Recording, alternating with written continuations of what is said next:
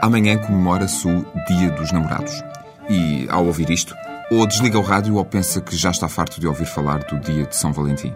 Se ainda não foi inundado de e-mails com propostas de prendas ou fins de semana aliciantes, pelo menos já não pode ver as montras com ursinhos e corações, certo? Era muito mais engraçado falar da Sexta-feira 13, hoje, do que falar do pouco original Dia dos Namorados, amanhã.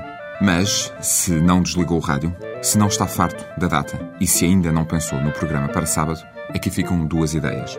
E são ambas originais, mesmo.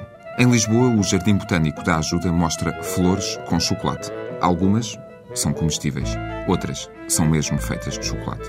E além do fator doce desta ideia, vai ficar a saber mais sobre o cacau, o método de cultivo da planta e como se chega a um bombom. A iniciativa começa às 6 da tarde. Diabéticos e intolerantes à lactose também podem assistir. Há tanto de pedagogia como de guludice nesta ideia. Outra sugestão para o dia de São Valentim é flutuar. Exatamente. Levar a cara metade às nuvens é um clichê tão estafado como oferecer um urso de peluche, mas neste caso é literal. Na Floatin, junto ao Largo do Rato, pode mesmo flutuar.